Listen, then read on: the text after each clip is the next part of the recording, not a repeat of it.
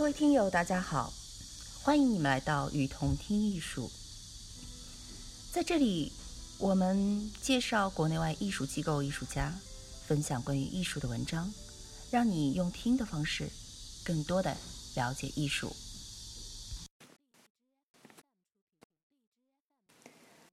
艺术中的性别问题。近年来，随着女性主义思潮的兴起，关于女性艺术的展览和讨论也越来越多了，以至于女性艺术成为了一个专门的词汇，被收进了各种版本的艺术史中。那么，艺术中是否真有这么强烈的女性意识，或者说有这么明显的性别差异吗？回答应该是肯定的。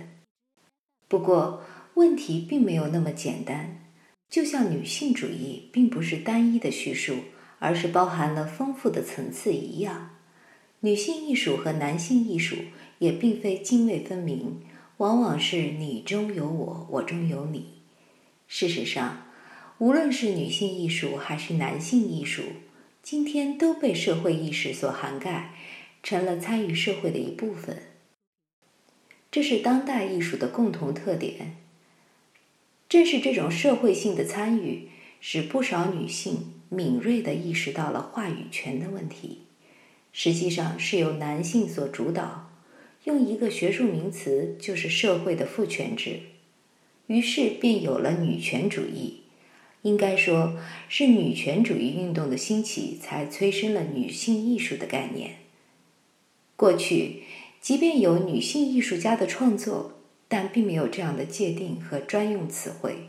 也就是说，女性艺术的概念是伴随着女性自我意识的觉醒，既把男性作为反抗的对象，从某种对立情绪中脱壳而出的。然而，女权主义的兴起不仅出现了许多严重的社会问题。诸如家庭破碎、单亲母亲、问题儿童和艾滋病流行等等，同时也使得越来越多参与到社会事务中的女性意识到了这种争取平等的过程实际上是带上了更大的枷锁，既由原来单方面的社会枷锁，变成了社会与自我的双重枷锁。于是。女权主义也开始了自我反思，后现代的女权应运而生。这种女权主义不再敌对于男性，而是超出女性的话题，从哲学层面重新思考社会与自身。女性艺术由此发生了变化。就中国而言，可以把一九八九年现代艺术展上的。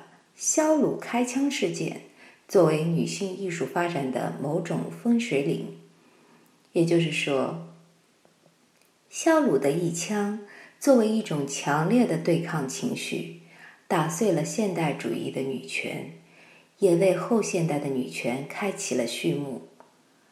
事实上，女性艺术在中国正是二十世纪九十年代以后才开始逐渐兴起的。是女性艺术家和男性艺术家一起参与到社会进程中，分化出的不同视角与探索轨迹。当然，今天的社会也在急剧变化，早已经跟过去判若霄壤了。文化差异、种族冲突、贫富分化、环境污染、人权问题以及信仰危机等等。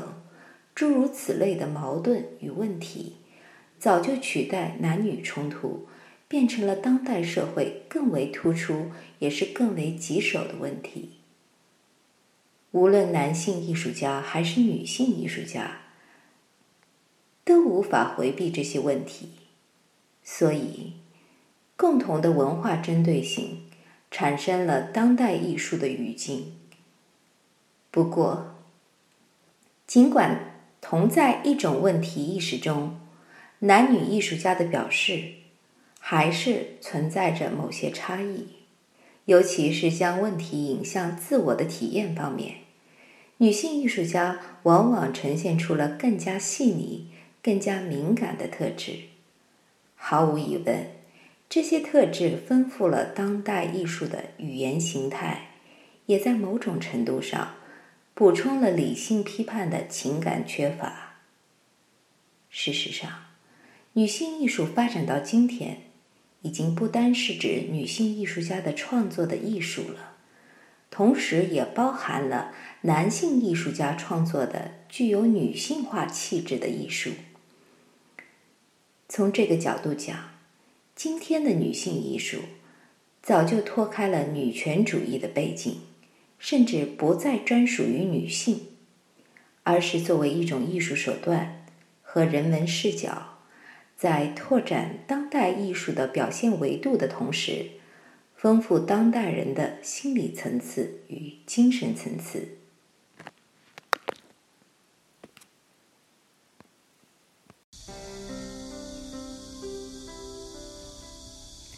感谢您的收听，欢迎大家多提宝贵意见，并且来我们“与同听艺术”同名的微信和微博留言哦。